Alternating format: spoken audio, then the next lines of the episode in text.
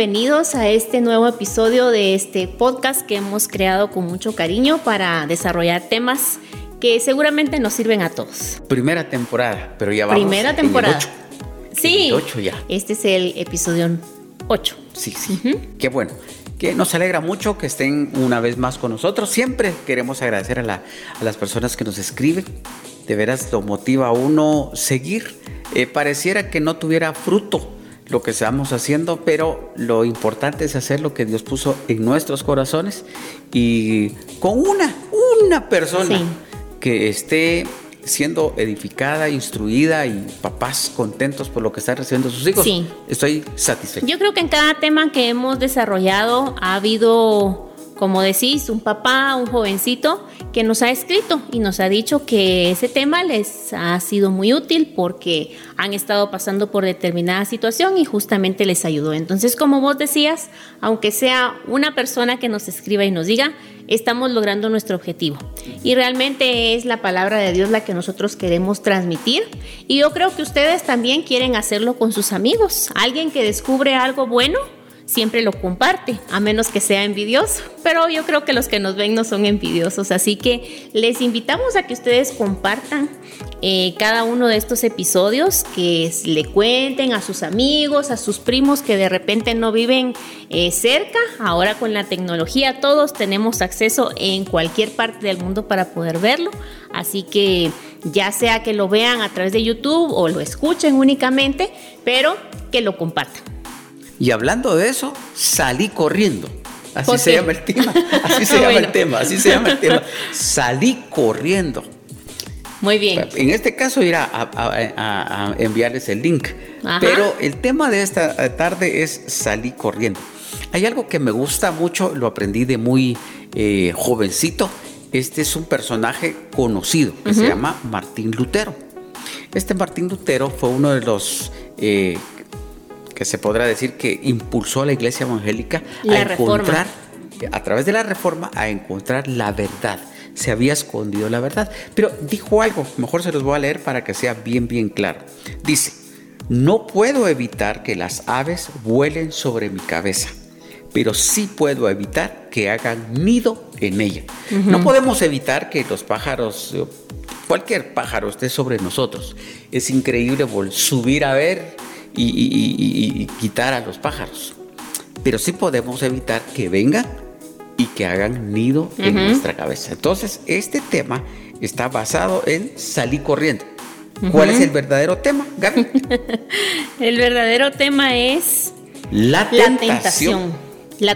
Y decías, salí corriendo porque cuando hablabas de los pájaros, si estás estático ahí, pues lógicamente los pájaros van a ver que ahí es un lugar apto, especialmente si no te bañas, si no te peinas.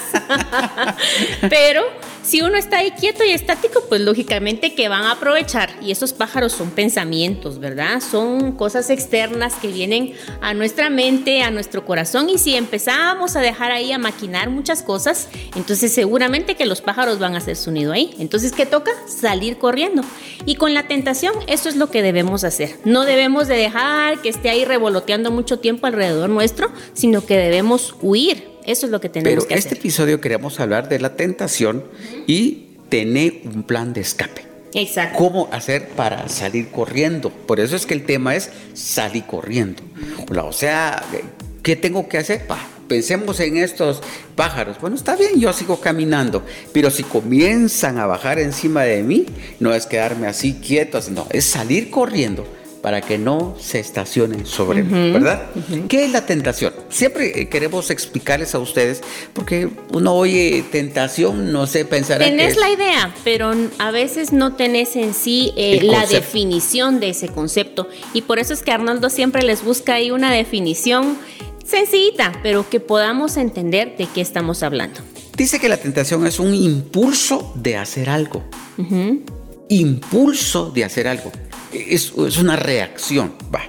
especialmente con una cosa mala o algo que nos trae consecuencias. Entonces, la eh, tentación es algo que es un impulso. Primero es un impulso, o sea, no lo pensaste, no lo planificaste, boom, apareció. Esa es una tentación. La segunda cosa es que especialmente es cosa mala.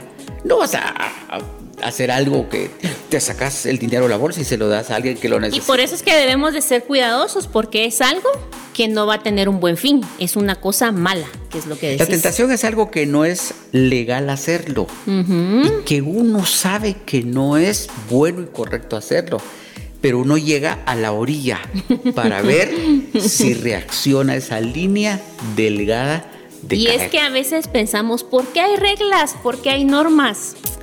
Imagínense ustedes si no hubiera un semáforo en, la vía pública. ¿Cómo sería poder pasar si no hubiera un semáforo? Esa es una regla, es una norma. Nosotros los seres humanos necesitamos tener ciertas reglas. Hasta aquí se puede y aquí ya no. Entonces ahí es donde viene, donde nos dicen aquí ya no, ahí viene la tentación. ¿Por qué no lo haces? y, estoy pensando, eh, seguramente la mayor parte de gente que nos está viendo es, es guatemalteca vas, hablando del semáforo, estás atrás de un, carro, automóvil, y tenés una distancia de unos dos metros entre un carro y otro por precaución. Pero el motorista va y él sabe que está haciendo mal y se mete, en mete la primera llanta para decir después del carro, voy yo y eso se mueve, mejor dicho, es, es calificado como una tentación porque lo que sabe que es incorrecto pero quiere salir antes de estas cosas. Es increíble. Y es que lo interesante de las tentaciones es que siempre son llamativas, siempre son así como interesantes para nosotros. Probalo, intentalo, hacelo y vienen ahí como que a desafiar ese, ese este nuestro yo interno para ver hasta dónde llegamos, ¿verdad? Y usualmente son muy atractivas. Y hablemos claro, la principal de estas, porque hay muchísimas tentaciones, pero la principal es en el ámbito sexual, ¿verdad? Entonces es algo que es atractivo a nuestros ojos, a nuestras emociones, porque Dios nos hizo así. Un deseo de, de experimentar. Pero como todo tiene reglas, todo tiene su tiempo, si hablamos específicamente del área sexual, pues entonces sabemos que todo tiene un orden y un tiempo. Digamos que fuera la, ese, la tentación, Lo que estás diciendo es que la tentación no es, es, aterrador, no es miedo. No que esté de miedo. Porque entonces ahí sí literal uno sale corriendo, ¿verdad? Pero la tentación regularmente, como vos decís, es muy atractivo. Es muy atractivo. Muy atractiva. Atractiva. Que te va eh, eh, poniendo un pie y, ya te está levantando el siguiente pie para dar un siguiente paso. Dando el siguiente paso ya comenzas a levantar el otro pie para dar el siguiente paso. Cuando uno termina viendo, uno ya ha caminado muchos pasos metidos, metido dentro de la tentación.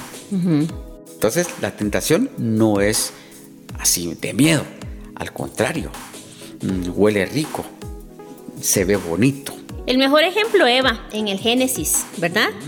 Dice que veía el fruto, porque no tenemos que sea una manzana, sino que es un fruto, así lo describe la Biblia, pero era un fruto que fue, mm, le llamó la atención a los ojos, y más que lo que a los ojos, lo que la serpiente le dijo de lo que podía llegar a ser si comía de ese fruto. Esa es una tentación y no es una tentación sexual. ¿En qué, en qué áreas somos tentados? En muchísimas áreas viene algo que está establecido como una norma, como un límite donde dice aquí no debe pasar esto, no lo debe hacer, pero entonces viene ese, ese estímulo externo y entonces nos hace querer probar o dar ese pasito. Yo sé que algunos de ustedes van a decir, pero yo no estoy pensando tanto en el ámbito sexual que, que Gaby está hablando, pero pensemos, bueno, nos comimos un pie después del almuerzo y no estaba papá entonces, dejémosle un, pedazo, una porción. Una porción. Una porción. Por favor, este es de su papá. Pero el pay era tan rico que la tentación es ir a probar un pedacito. Es mi papá, él me quiere, él sabe. Y seguramente el papá dice, agarren pues. Pero ese llamativo, es la idea de la tentación es trascender o pasar. Traspasar. Traspasar esa línea de normas que se han puesto. Y eso de los pasteles lo estás diciendo por mí. Así es. Pero hay cosas que, suceden, que suceden no solamente en esto, hay muchas cosas. Hablaba del motorista, por ejemplo. Eh, hace algún tiempo eh, iba a la iglesia, a, yo tenía que presentarme a las 6, 10 para las 6 más o menos de la mañana. A esa hora, domingo, no hay nada de carro. Y yo puedo ver gente mm, con mucha pena, cristianos, pasando bajo el semáforo rojo, en rojo. Porque hay una tentación, no hay aquí, no hay acá, no hay allá, ya voy tarde. ¿Para qué estoy aquí? Paso. Esa es una tentación, es saber someterse. Y, y, y, sí, no niego que me han dado ganas a mí porque hasta voy tarde, pero tengo que entender que hay una norma. Una norma. Y la semana pasada hablamos acerca de que la gente siempre lo va a ver a uno. Siempre. Entonces tenemos que entender que la tentación es el atractivo, es algo, pero lo que yo leí hace rato, eh, expliqué, es algo que uno sabe que es malo. Cuando estabas hablando en este momento, me ponía a pensar, de repente hay algunos que están escuchando este tema y dicen, ¿será que todos tenemos tentaciones? Porque puede ser, ¿verdad? Vos que, que sos pastor, ¿tenés tentaciones? Sí, sí. Todos tenemos tentaciones. Entonces no podemos decir es que a, él porque no, él no tiene tentaciones, no hay nada que le provoque tentación. No. Todos. El pastelito para mí es una tentación.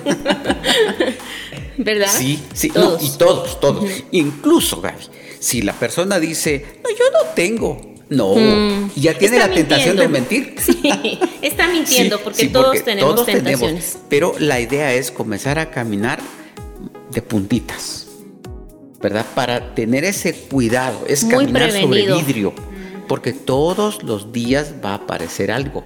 Pero fíjate que ese caminar sobre vidrio Resulta que de repente el vidrio se empieza a rajar y te pues, fuiste.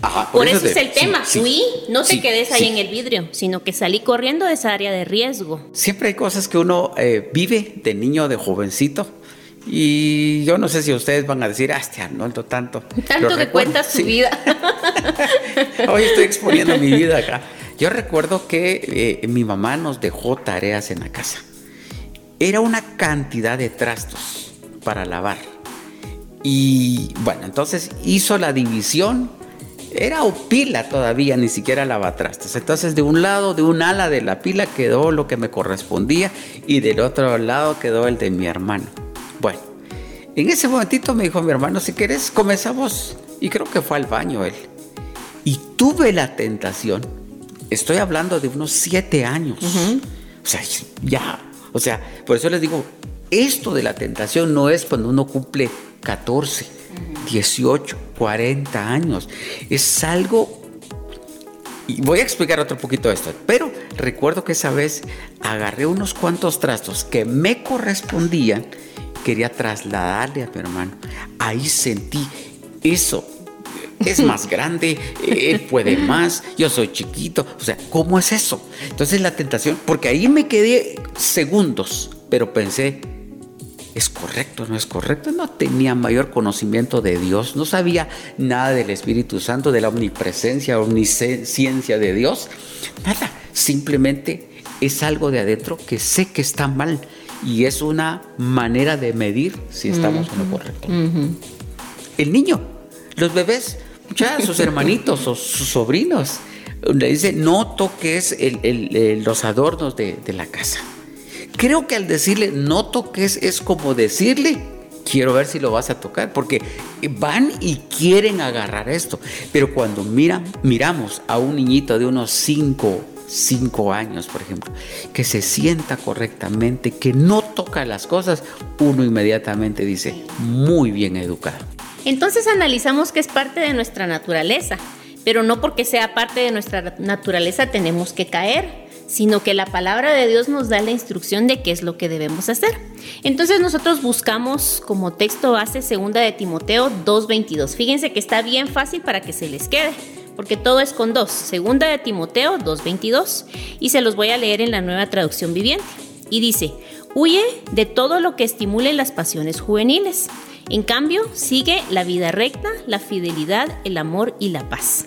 Disfruta del compañerismo de los que invocan al Señor con un corazón puro.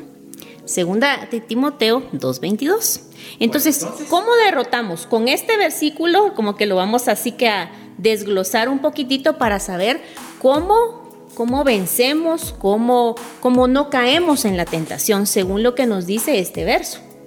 Yo creo que la primera cosa que tenemos que hacer es comenzar a ver las consecuencias. si logramos visualizar la consecuencia, eh, son segundos, son segundos. Si vos haces esto, regreso a los trastos, ¿está bien? Voy con, eso, llevo medio paso y llega mi hermano. Te cachó. Me cachó. y entonces, posiblemente, no, mejor dicho, nunca puse un trasto extra en su lado, pero él va a sacar de su lado y me va a poner en mi lado porque seguramente cuando no vio, él asegura que yo puse algo ahí. No sé si me expliqué, ¿sí? Entonces, estas cosas van a tener consecuencias. Entonces, yo creo que la primera cosa que tenemos que hacer es comenzar a ver a futuro.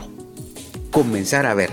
Hago, por ejemplo, hay un dinero ahí que ya tiene más de dos meses que nadie ha reclamado y me lo puedo quedar y puedo ir a la tienda, puedo comprar unos eh, alguna cosa. Pero la idea es nadie se da cuenta. Nadie se da cuenta, pero yo sé que es de alguien. Ese dinero no es de no no puede ser, tiene un dueño. Entonces yo tengo que entender que si me cachan, si me encuentran, perdí mucho.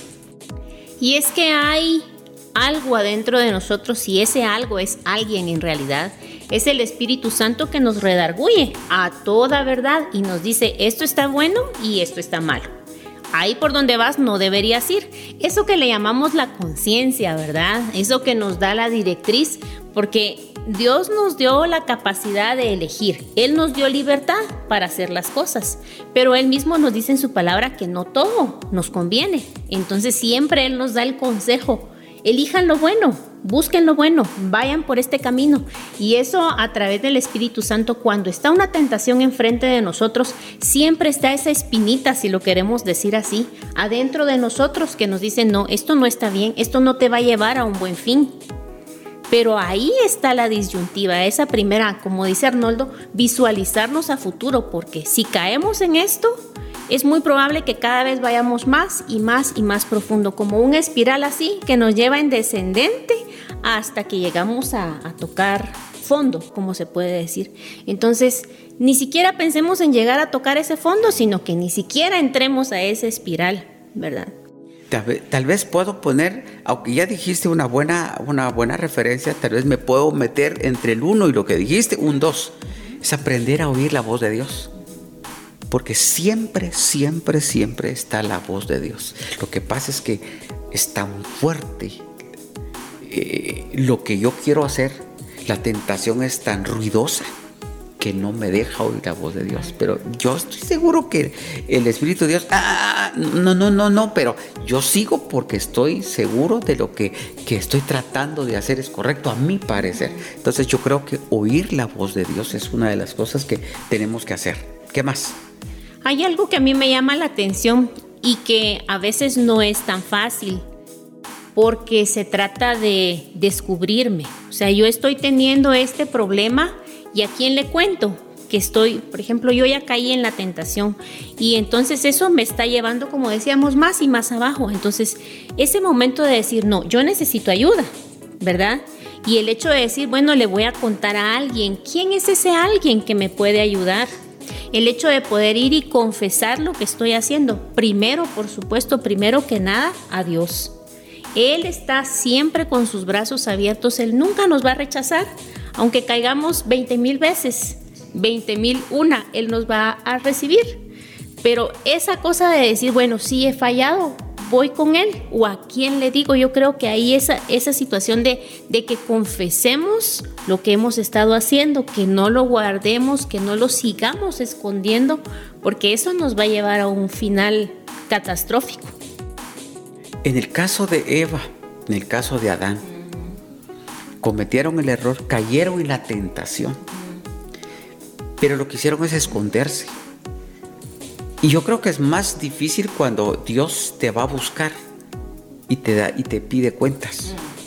Es preferible. Esa confrontación, ¿verdad? Eso duele, eso afecta. Es preferible llegar. Yo sé que es difícil y muchas veces con la cara hacia abajo decir, Padre, he pecado. Me cuesta esto. Entonces lo que vos decías es, uno, es confesarle a Dios. Pedirle a Él que te ayude. Yo no sé cuál es tu tentación. No sé si son las mentiras. Porque vos sabes que te libraste de un regaño, de un castigo, pero en tu cuarto vos sabes que está mal, te libraste, pero vos sabes que estás mal. Pero si ya estás reincidiendo, en esto, tienes, Padre, algo está sucediendo. Y viene una segunda cosa, busca un amigo, pero realmente que sea fiel. No le andes contando al Facebook, porque a veces el Facebook no se guarda las cosas.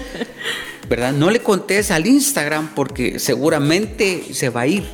Contale a una, si vos sos hombre, contale a un varón. Y si vos sos mujercita, contale a otra chavita, decirle, mira, tengo este clavo y que tenga características de madurez, Arnoldo. es muy importante que veas que esa persona realmente tiene comunión con Dios, que realmente te puede dar un consejo, no en sus experiencias, sino basado en la palabra, ¿verdad? y eso te va a dar sanidad. La Biblia dice, Gaby, que, no recuerdo bien, pero dice que, que, que las ancianas, dice, pero el calificativo es las maduras, aconsejen a las mujeres pequeñas.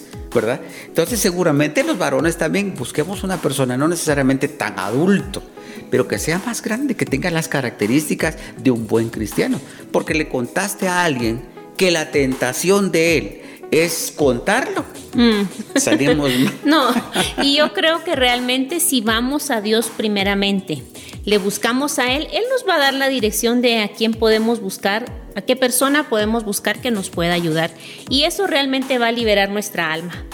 Nos va a dar sanidad, nos va a hacer eh, libres del pecado que tenemos, nos va a hacer que nos sintamos perdonados. No solamente nos vamos a sentir, sino que de hecho vamos a estar perdonados.